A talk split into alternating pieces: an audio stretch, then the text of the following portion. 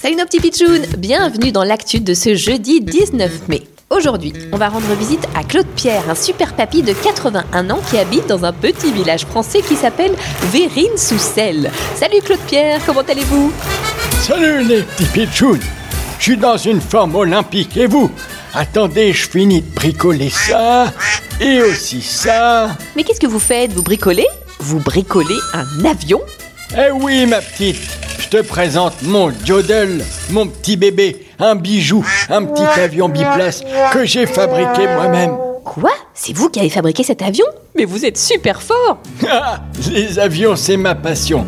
Je les adore.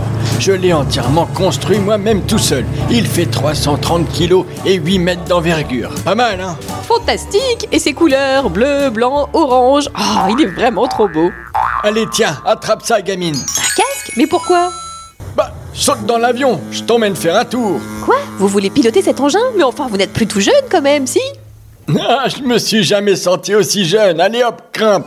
Je mets en route les moteurs. 3, 2, 1, décollage Oh là là, mais on va vite là quand même, non 200 km heure Ça décoiffe, hein Ça alors, un papy qui va à 200 km/h dans son petit avion qu'il a fabriqué lui-même, ça c'est vraiment une actu bizarre, drôle et insolite les pitchouns Mais toujours, toujours vrai, vrai, vrai, vrai, vrai.